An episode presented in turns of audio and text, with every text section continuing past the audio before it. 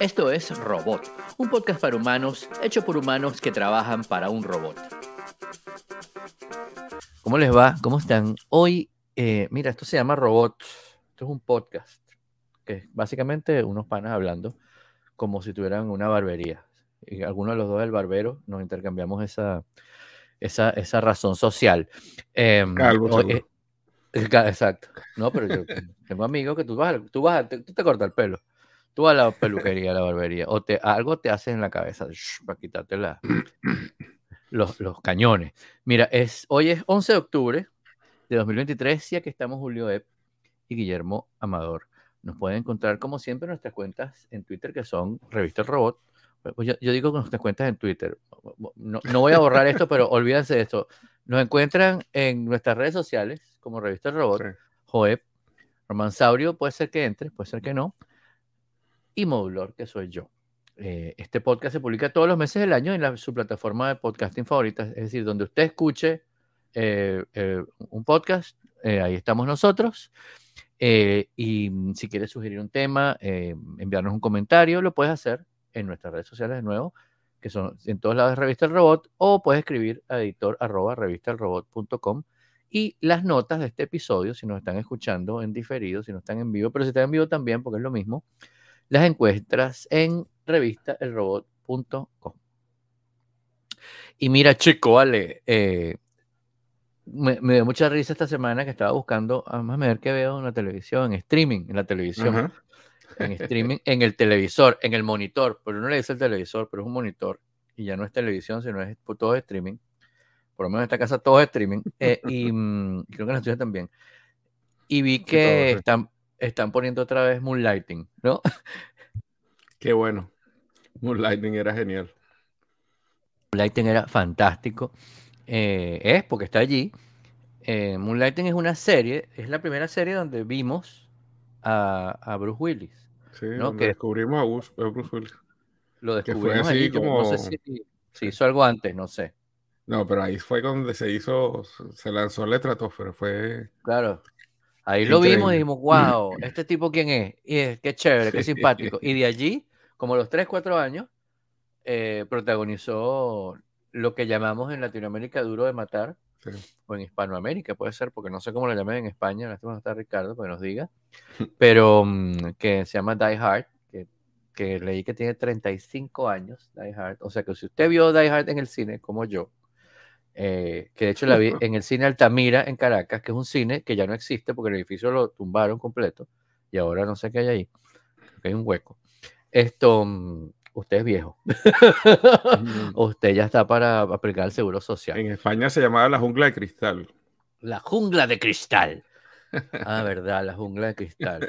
Eh, estamos hablando de Die Hard o Duro de Matar, eh, que es lo que lo des- terminó de disparar al estrellato a Bruce. Willis. Pero aquí, Bruce Willis y Civil Shepard, que era una super, lo que llaman aquí un bombshell, o sea, una, un bombón. Que, que, que, que- horrible ese- esa expresión, pero estoy nada más citando lo que dice el artículo de Mashable. Em, era, una- era, era muy famosa, era una estrella muy famosa, es todavía, eh, eh, y eh, hacía de una modelo retirada que el, el- el- el- contador la había estafado, que es como una cosa muy, muy, común, parece, en todas las películas. el contador la estafó y uno de los nego- el único negocio que le había quedado a la tipa, su casa, un carro, una cosa así, y una agencia de detectives, ¿no? En Los Ángeles. Si la tipa va y la va a vender, la idea es venderla, pero entonces está ahí el, el detective de la agencia, es Bruce Willis. Y él la convence que, este, a que la deje abierta y trabajan los dos, entonces hay toda esta tensión, todo este cuento, toda esta cosa, tensión romántica, bla, bla, bla, y es muy chévere. Yo no recordaba, que apareció, apareció así en Hulu, y yo, wow, yo recordaba que había tenido cinco temporadas, yo imaginaba que había tenido más o que había tenido menos, pero no, cinco me parece un número como muy intermedio, y eh, por lo que medio recuerdo, em, las primeras tres temporadas fueron muy chéveres y después ellos empezaron a trabajar en cine, tal, acá, ya se hicieron, o sea, como que recu- eh, una recuperó su fama y el otro lo- fue lanzado al estrellato. Entonces las últimas dos temporadas eran como medio, como, como raras, no estaba el mismo productor, el, el creador de la serie no estaba, em, Hay episodios donde no salían ellos, sino que como las, las otros, los otros arcos de la, de, de- de la historia de otra gente, el asistente la- y el detective como secundario que tenían ahí, que tenían como una relación, eran como más protagonistas de la cosa, o sea, de esos episodios. X. Lo que sí te digo es que la volveré a ver completa, porque era muy divertida, era muy chévere. la era- secretaria y el, Mm. el asistente eran geniales también. Hubo una El asistente- que eran- Sí. Que el asistente de trabajaba en lo que de policía, ¿te acuerdas? Sí, correcto. En Police Academy, para quien nos escucha. Este, y, y, ¿cómo se llama? Y, y recuerdo también esa serie. eh, en Venezuela habían tres canales de televisión, tres y medio, ¿no? Medio porque había un canal que se llamaba, que era el canal 5, que era del Estado, el 8 y el 5 eran del Estado, el 2 y el 4 eran comerciales, el 5 y el 8 eran del Estado y el 5 era educativo y funcionaba en la tarde nada más. En la tarde arrancaba y después terminaba en la noche, así, pero por eso digo medio canal. Y el 8 era un canal X, super X, pero hubo un gobierno que dijo, por supuesto, todo esto antes, en la época de la democracia, estoy hablando. No, bueno o mala, pero por lo menos la gente cambiaba de presidente cada, cada rato. Había- hubo un presidente que no es que privatizó el canal, sino que lo hizo moderno, ¿no? Entonces, me acuerdo que mucho. En esa hicieron... época mi mamá trabajaba ahí, por cierto. Mi mamá Ah, en esa mira tú. época fue la, la mm, consultora jurídica. Ah, ¿qué Era la que hacía todos los contratos y Ah, ah, de los tú. Y, sí. Bueno, entonces ese canal empezó a hacer competencia a los otros canales comerciales, porque entonces ese canal cambiaron todo, cambiaron la imagen, el logo que todavía hoy existe, pero le pintaron una bandera de Venezuela y todo el cuento Sí. nacionalista, lo hicieron en esa época. eh, era venezolano de televisión, lo empezaron a llamar BTV, porque el otro era RCTV, Venevisión y BTV. Ujú. Y mm, tenía, hicieron un, yo creo que fue el primer noticiero que era como estilo, estilo de los noticieros de Estados Unidos de esa época, ¿no? De- que estaban de moda, que era como, estaba el an- lo que llaman el ancla, adelante, Sí. no dos narradores leyendo, sino el ancla que pasaba, ah, vamos a ver el tiempo, ah, vamos a ver el de que habla de los deportes, ah, no sé qué, antes eran una o dos personas que leían todas las noticias y chao, los noticieros normales, y además tenían de la parte de atrás toda la redacción y, y toda la sala de prensa.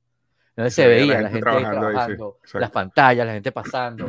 Sí, Yo primero pensaba que eso era actuado, pero no, estaba, Sí. era la oficina, pues. Era la oficina, estaban ahí y lo bichos estaban y se veía como moderno, ¿no? Que después uno lo vio, en, la- el que nos escucha lo vio, pues es algo de siempre, CNN, todos los canales, tal. Y después, después el canal, todos los demás canales en Venezuela comerciales hicieron la misma cosa y ponían atrás la sala de, de prensa, digamos, y la gente trabajando. Pero eso fue el primero, se llamaba La Noticia, me acuerdo. Ajá. Empezaron a hacer unas novelas buenísimas con, con Cabruja, escribía las novelas. O sea, Cabruja es un, es un, es un dramaturgo, era muy famoso en Venezuela, muy, muy importante, muy bueno.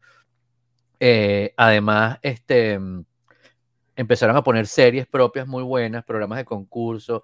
Tenían uno al mediodía que se llamaba Almorzando con Orlando, que era con Orlando Urdaneta, que él se sentaba en, un, en un estudio y, le- y él iba comiendo y todas las cosas que aparecían en el programa eran patrocinio. Entonces llegaba, ¡pum! Pasta ronco, qué rico, no sé qué, con salsa Heinz. Tal, ah, pásame esta Coca-Cola. Entonces era todo así y presentábamos, era como de, de música y tal, y entrevistaban gente. Era a mí me daba mucha risa. Sí. Yo no sé si era cómico, pero a mí me daba risa. Fue la Eh, época de oro de ese canal, la verdad es que Sí, era- los programas de, de- de Simón Díaz, que También, toda la semana, ¿no? Eh, eh, contesta por Dios Simón, no sé qué. Y tenía, y lo, y, y- y cito todo esto porque tenían, fueron, compraron series mm, que eran, que estaban, que estaban siendo eh, eh, transmitidas en ese momento en Estados Unidos y en otros países, y tenían un line-up de lunes a domingo de series buenísimas. O todos los días había o a las 8 o a las 9 de la noche o a las 10, no sé, en la noche. Yo creo que había novela, después la novela o antes la novela, no me recuerdo. Porque en Venezuela, sí, no, a las 8 era el noticiero, a las 9 la novela y a las 10 era uno de estos programas. Entonces era lunes, martes, mira, todos los días había uno. Moonlighting era uno de esos días. Ahorita no recuerdo si era los lunes o los viernes o los jueves, no sé. Pero habían series espectaculares, buenísimas. Y el sábado y el domingo eran series eh, también buenísimas. Ahí empezaron a pasar eh, Baywatch en Venezuela. Después, años después, lo pasaron en Canal 2. Había un programa que se llamaba Los Magníficos de A-Team, que después tuvo una película y todo, que era los domingos en la tarde, que Y, era fue- buenísimo. y- y hablando de sitios donde conocimos gente, ahí fue donde conocimos a Mr. T. Ahí conocimos a Mr. T. Exacto. Este, hace poco, en un canal de esos streaming que hay por allí, eh, estaban los magníficos, lo empecé a ver y, no me podía creer que, qué gracioso, pero además que, que como rudimentario toda la televisión de hace, no sé. Es impresionante, es impresionante. Yo eh, en estos días estaba escuchando un podcast sobre la, la película original de Superman, que la ah, estaban llamando la primera película relativamente moderna de superhéroes y es tan, es tan extraña, ¿verdad? Y el, lenguaje del cine ha cambiado tanto, ¿no? El cine popular, por lo menos, ¿no? Porque, bueno, hay clásicos que... Pero, pero pierden tiempo en tonterías en Superman y... Claro. Hay una cosa como, como un lightning, hay algo muy gracioso que este, está, ahorita que busqué el nombre de, de Duro de Matar en, en España, Moonlightning se llamaba Luz de Luna en España. Ah, cara. Este, pero yo creo que en Venezuela nunca lo llamaron sino Moonlightning, ¿no? Creo que se llamaba Moonlightning y decían como ta ta ta ta ta, algo decían atrás. Moonlightning es una palabra muy bien interesante, ¿no? Porque en esa época yo descubrí lo que significaba. Y Moonlightning es, es, un slang que significa como matar, lo que en Venezuela llamamos matar tigres, ¿no? Exacto. Que es como tener un segundo trabajo, hacer algo. Claro, que lo haces después de tu trabajo normal. De tu trabajo normal para redondearte. Cuando es la noche. Entonces, luz de luna no tiene ningún sentido. No, claro. Porque lo de Luna no tiene nada que ver con el nombre del, de la serie, ¿no? Y me recordaste, no me acordaba de algo importante también de la, de la canción, de la serie, la canción. Se llama Moonlighting, de, de, de Al Jarreau, ¿verdad? Al Jarreau, puede haber sido. Al Jarreau, que era un cantante de, de, digamos, jazz, rhythm and blues, genial, que estuvo, que se hizo famoso con esa, bueno, no sé si hizo famoso, yo lo conocí con esa canción, se hizo súper famoso con esa canción, eh, bueno, fue una cosa espectacular, pues. Este, y, estuvo cantando esa canción, yo creo que hasta hace poco, ¿no? Este, y todavía la escuchas y te da como una sensación chévere, igualito que, la, que el momento original, ¿no? Es una canción esa que no, es timeless, ¿no? Eh, sí. de verdad que, que chévere, pero, o sea, todas las, todas las cosas que te, que te hacen recordar esas series chéveres, clásicas, que además es la clásica, la clásica serie de, la, que después hay igualitas, ¿no? Yo creo que, por ejemplo, esta que se llama mm, Caso es muy parecida, a pesar de que la premisa es distinta, pero son este y el otro, entonces ahí uno es más acción y otro es más aguado, que intercambian la cosa, el millonario es el otro, el tipo en vez de la tipa. O sea, hello, don Oscar. Em, pero es esa tensión, no sé qué, y que en las dos series pasa lo mismo, que después de que se resuelve esa tensión romántica, digamos, eh, la serie empieza como a caer, porque claro, lo que te interesa es que nunca pasa la broma, como, ¡ah! ¡ah! ahí te, te mantienen enganchado, ¿no? Pero bueno, Moonlighting. Sí. Este, y hablando de cosas bien simpáticas y, Lego. y inventos importantes, Lego este, creó unas pantuflas para que, según el título del artículo, acaba con décadas de agonía. Y son unas oh pantuflas especialmente gruesas en la suela para que camines por donde alguien está jugando con Lego. Y si pisas un Lego, no, no veas el diablo. claro, porque ya lo, ya lo, vas viendo. Sí, están súper divertidas y son, fueron un proyecto un proyecto para, creo que un festival de arte o algo así, ¿no? pero están bien simpáticas. Y ahora son piezas de colección, por supuesto. Que, claro, este, claro.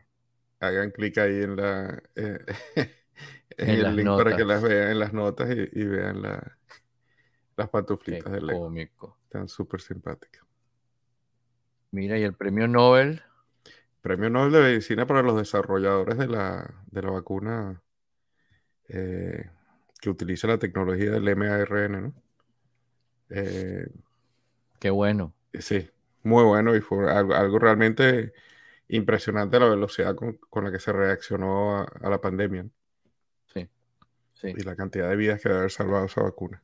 Sí, tal eh, cual. Y además me parece un como una reivindicación de toda la habladera de tonterías de, eh, que esa vacuna, que tiene un chip, que tiene no sé qué, de mira, el premio Nobel, ya está. Ah, sigue hablando. no diga más nada, por favor, hasta luego. Sí, no, está ah. muy, muy eh, súper interesante. Es, el tipo de cosas que donde el ingenio humano todavía es admirable, ¿no? Tantas cosas malas de las que uno, que uno ve y de las que se queja, pero Exactamente. es increíble cómo pudimos reaccionar a eso. Esperemos, eh, da mucho miedo, pero hay un sustico de que la próxima pandemia no va a ser tan, tan suave como esta. Imagínate tú, esto tuvimos dos años suffering, imagínate tú que no sea tan, que, sea menos suave. Sí, sí. Este, pero por lo menos ya tenemos una, como, como especies, no, no me incluyo yo ahí porque no creo que contribuye, pero tuvimos una experiencia y, y un buen resultado, entonces. Sí, este, sí. Viva la ciencia. Eso sí, eso sí, eso sí. ¿Y, mm, ¿y qué es que, que, salió el Google Pixel 8? Yo pensaba que Google Pixel... por el 10. el nuevo Google Pixel 8 tiene tres funciones especiales que tienen que ver con, con fotografía, ¿no? Eh, se llaman Magic Eraser, Best Take y el Magic Editor. Eh, ah, cierto. La, más curiosa para mí es, es, el Best Take. Y Best Take lo que hace, tú sabes como el, el, la fotografía computacional ahorita, realmente componen imágenes de muchas tomas, ¿no? Entonces, por ejemplo, Apple puede hacer HDR o imágenes de alto rango dinámico. Eh, tomando, normalmente con una cámara tradicional, lo que tú haces es que em, em, tomas una foto y ajustas la exposición de la foto lo mejor posible.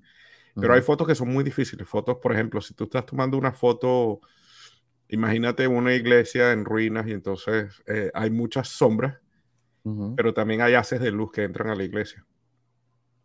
Entonces tienes ningún, ninguna cámara, ningún sensor tiene la capacidad de, tener detalle en esos brillantes muy brillantes y en los oscuros muy oscuros. Entonces lo que hace uno tradicionalmente es que uno toma una foto, este, eh, ajusta la exposición al, al, punto medio y después va tres, cinco y hasta siete tomas a veces, yendo una por encima, una por abajo, una por encima, otra por abajo, y combinas, y combinas esas imágenes para hacer lo que se llama un HDR o, una imagen de alto rango dinámico. Eh, hoy en día el iPhone hace eso cuando tú le das clic a la cámara, si tienes una foto complicada, el iPhone no toma una foto, sino que toma un montón de fotos. Y eso es un ejemplo, no es solo en eso, pero ese es un ejemplo de lo que hace con la fotografía computacional. Entonces tú ves unos detalles en las fotos de iPhone que son imposibles en una foto de una sola exposición. En, Exacto, porque es papá, la fotografía que se agarró. Exacto. Pero como en todas estas cosas, este, Apple es un poquito más medido y otras compañías son un poco... hace, hace, un tiempito hablamos de que, de que con esto Samsung le estaba poniendo diente a los bebés o, si tú enfocabas la luna y la luna salía horrible, te ponía una imagen de la luna que no, era, no tenía nada que ver. con la de ese día. Exacto. Y ahora Google está haciendo algo similar. Entonces, estas 8 o 10 tomas que toma cuando tú tomas una foto en grupo, y entonces si, si, tú saliste con los ojos cerrados, no agarra esa foto. Pero en la otra foto yo saqué la lengua y no agarra esa foto. Entonces, hay una foto de grupo y realmente las 10 caras que están en esa foto, ninguna estaba, ninguna estaba así en el mismo momento. Exacto. y yo vi una que salía como la niñita molesta y después en la siguiente dice, arréglamela. Y la niñita sale sonreída.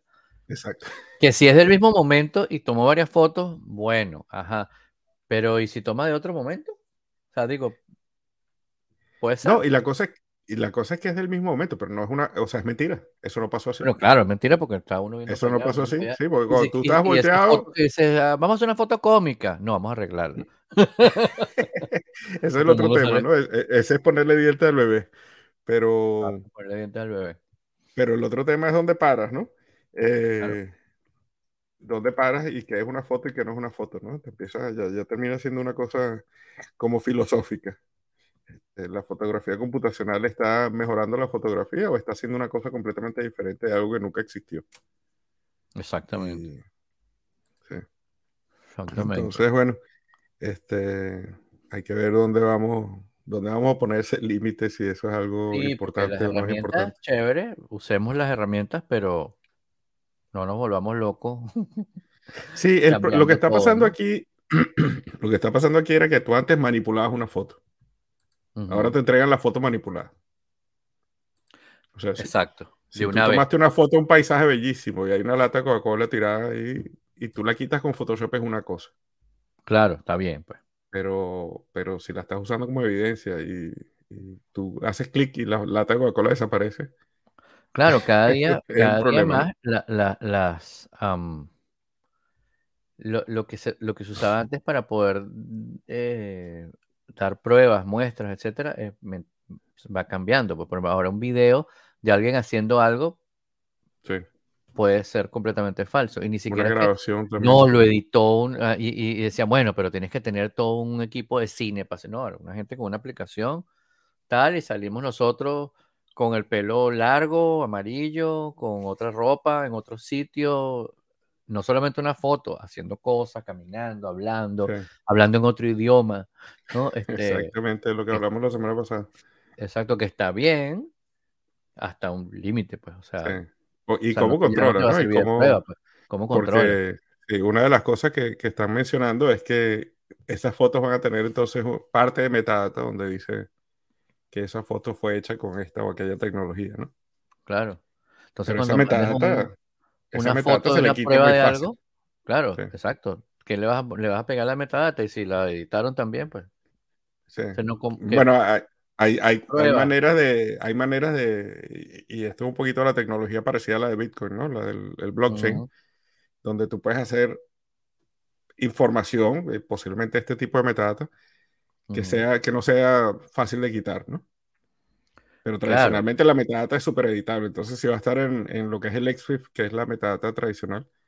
Y este también, y también no solamente que, que, eso, sino que también eh, ah, eh, va, va, a haber más, porque ya hay, em, una revisión forense digital, digamos, ¿no? Exacto. hay gente ya que se dedica a ver, bueno, así como fake news y cosas así, mira, esto es mentira, esto pasó, esto no pasó, sé qué, también, mira, esto está manipulado, esto no está manipulado, aquí está sombra, esta cosa, pero ya, pero antes la edición era la edición de una foto para hacer una cosa fake o un video, era una persona ahí con un, con, con, un programa. Ahora es un poder computacional gigantesco, gigantesco. Estaba leyendo que los, em, la electricidad que usa Google para su herramienta de, eh, de inteligencia artificial, que no es la más popular, digamos, no sé si es la más usada, pero la más popular es ChatGPT. Pero la de Google utiliza la misma cantidad de electricidad ya casi que todo Irlanda. Wow. Entonces, eh, todo ese poder, toda esa cosa, por supuesto que las sombras eh, va a haber un momento que ya el bebé no sale con los dientes, ¿no? Ni la gente con seis dedos y cosas así, ¿no? Y con tres manos. Que la cosa es tan perfecta que, el, que, va a ser más complicado. Y claro, y habrá herramientas de inteligencia artificial para revisar si la otra es de mentira o de verdad. Que ya las hay, por ejemplo, para chequear si un texto lo escribió ChatGPT o lo escribiste tú, que está muy bien, porque a veces esta gente perdió la razón. Ah, no es que lo escribió otra gente tomando copy-paste de, de todos lados, ¿no? Eh, pero bueno, no podemos viajar en el tiempo, pero The Wayback Machine sí. Oye, sí, The Wayback Machine es el. Hoy se gana dos, dos puestos en nuestro tip de la semana. eh, porque el, el, esto fue porque tuve. Estaba buscando un artículo, un artículo viejo y me encontré con un paywall estos paywall fastidiosísimos y que uno realmente no se va a suscribir a un paywall para leer un artículo. Este, por supuesto, y aquí reforzamos, si ustedes leen el New York Times o el Wall Street Journal o cualquier sitio que tenga un paywall y le sacan provecho todos los días, suscríbanse. Pero yo creo que tener paywall para artículos históricos, especialmente cosas este, que no tiene mucho valor, más que yo estaba leyendo una tontería. Y, lo contrario, yo creo que también, eh, por ejemplo, un paywall para noticias como, por ejemplo, importante, está pasando un problema en algún lado, no sé qué, yo creo que eso debería estar abierto. O sea, creo que, creo que hay, sí. de repente artículos ya más desarrollados, no sé cuánto, tal, eh, el, desarrollo de esa noticia, bueno, que pone el paywall, ¿no? Pero tampoco. Ya me olvidé que era lo que estaba buscando, pero hay varias maneras de eliminar paywall y en alguna oportunidad este, recomendamos aquí una app que se llama, creo que 12fit.io, creo que se llama. Sí, sí. No sé si todavía este, existe. Todavía existe y es buena para algunas cosas, pero estas grandes compañías, por ejemplo, el New York Times, derechito ya les prohibió el acceso y entonces ya ellos no pueden usar el, New York Times. Este, el Wayback Machine es un proyecto de la gente del Internet Archive que a mí me parece genial, ¿no? y es que el, el, Internet es una cosa efímera. Y si tú quieres ver cómo era Amazon en los años 90, No, hay, una manera, no había una manera fácil, pues la mm. página web cambiaba y ya cambió. Y cambió ya Dios, pues. No, como... no le hiciste un screenshot o algo, cambió. No había un, no había un archivo de, de, de justamente histórico de eso. Pues. Y entonces Wayback Machine usó una teoría, una teoría, no, una tecnología parecida a la que usan los buscadores, como un spider que va leyendo todas las páginas web posibles. Y si encuentra que hay una pequeña variación, te guarda un archivo de esa página web. Entonces, si tú, por ejemplo, tú buscas cualquier artículo en Wayback Machine y te, te muestra todos los, ellos lo llaman snapshots, creo. Cada vez que el artículo, que esa página cambió, que le hicieron alguna corrección al artículo o cualquier cosa. Y entonces con el Wayback Machine te, te muestra un, un, timeline y tú puedes buscar el artículo original, por ejemplo, haces clic ahí y te muestra una página de cómo estaba esa página en ese momento. Y entonces para algunos eh, para el New York Times es el caso específico, creo, donde yo estaba leyendo. Este, te muestra la página sin paywall en aquel momento. Una cosa interesante, como ellos están trabajando, hoy la probé antes de, grabar. Y si tú buscas una página actual del New York Times de hoy, te dice que esa página es actual y que el Wayback Machine no tiene un, no tiene un archivo de eso todavía. Lo cual está bien, porque entonces sí, ah. si la página está detrás de un paywall y y tú la quieres leer al día, bueno, paga. Pero dentro de seis meses quieres leer ese artículo y lo vas a encontrar en The Wayback Machine. Entonces, es, una, una, cosa bien útil.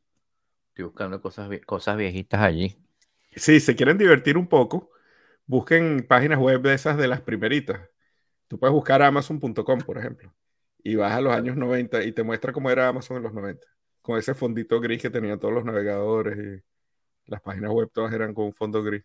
Increíble. Este, es súper simpático de Wayback Machine también para perder un rato ahí este, explorando. Estoy viendo, estoy viendo una página que, que Caracas Café, que originalmente era .com, y sale el registro del 96, pero el primer snapshot, snapshot que sale es del 98. Ok. Muy cómico. Estoy buscando para reírme, pues. Sí, te está dando como nostalgia, como era la página. Claro, porque además en esa época recuerdo que los browsers y todas las bromas, eh, toda la información uno la veía como más, más chiquitica, sí. Sí. Como más. Claro, porque las, pantallas, no eran tan grandes, las pantallas tenían menos resolución. Entonces el browser, entonces esta cosa era, estoy viendo, es como este ancho. Para el que nos escucha, es como decir un párrafo de un periódico, pero, flaquito, pues un párrafo como un, renglón. Parecen páginas móviles, yo he visto, parecen páginas ah, parecen páginas móviles, parecen páginas móviles. Pero era que las computadoras tenían mucho menos resolución y eso ocupaba toda la pantalla. Claro, eso era toda la pantalla. Esto ya era ya, ya moderno, una época moderna en Caracas Café, que yo aprendí a programar ahí. Este, eh, ¿cómo se llama? Se me olvida. Em, ah, CGI. Y entonces hacía las encuestas, las cosas, tenía un, tenía un formato para que la gente añadiera sus cafés. CCS. No, no, porque no era. CCI es. Eh, no, CCI es otra cosa. Eso es, efectos especiales de cine. Sí, sí, es que tenía efectos especiales. No, este... Style Sheets, ¿no? CSS. ¿Cómo? CSS, Cascading Style Sheets. Exacto. los estilos, los estilos. Y tú podías poner, hice varias cosas, por ejemplo, tú, la gente podía sugerir sus cafés o sitios que quería que yo comentara, entonces eso entraba directamente como un email, me llegaba a mí, ta, ta, ta, ta, perfecto, distribuido como yo lo quería. Este, qué risa. Mira esto. tengo aquí una encuesta que dice el top 5 de los cafés. Eh, selecciona su café favorito, de clic en votar. Eso está, Café Olé, Gourmet Market, que eh, creo que ninguno existe ya. Arábica, que sí existe. Sí existe, ¿no? Pastel House, que no tengo la menor idea si existe, en el latillo y en las pizzas. Y 4D, no sé por qué sea 4D, porque me imagino que... 4D era la heladería. Sí. sí, pero no sé por qué ponía café ahí. qué cómico, que se vean los votos y tal. No, no, no, qué risa. Qué tiempo, qué tiempo aquello, chico. Este, estuve viendo estuve viendo, ya, ya, mm, mm, eh, eh, toda la semana he estado viendo todos los, los, stand-up, los stand-up, los, los late night eh, shows, porque volvieron todos esta semana pasada. Ah, sí, que volvieron, qué bien. Esta semana más bien. Eh, volvieron todos, entonces buenísimo. Desde el domingo pasado volvió el de John Oliver, con un programa que tenían grabado ahí. Y entonces, claro, el tipo empezó, fue con... no lo tenían grabado, tenían como el guion. Se empezó con las noticias corriendo y después como tal, y después dijo Bueno, hicimos eso porque es el que teníamos, pues. Imagínate, volvieron con un tema como la, la salud dentro de las cárceles en Estados Unidos, Eh. que es un tema loquísimo. Pero este, mm, todos los stand-up, los stand-up, dale, los late night volvieron y genial, de verdad. Y están volviendo un montón de series. Y, pero yo sigo viendo, las, me, me gustan mucho las series inglesas. Y en Acorn TV eh, hay una serie que yo supongo que va a ser de una sola temporada, aunque tiene, tiene, tiene posibilidades, yo creo, de, de- de continuar, porque lo dejaron semiabierto al final. Eh, se cierra, pero hay como posibilidad de seguir. Una que se llama eh, Hidden Assets, ¿no? Ajá. que es en Irlanda y en Bélgica, ¿no? Eh, muy cool, muy, muy buena.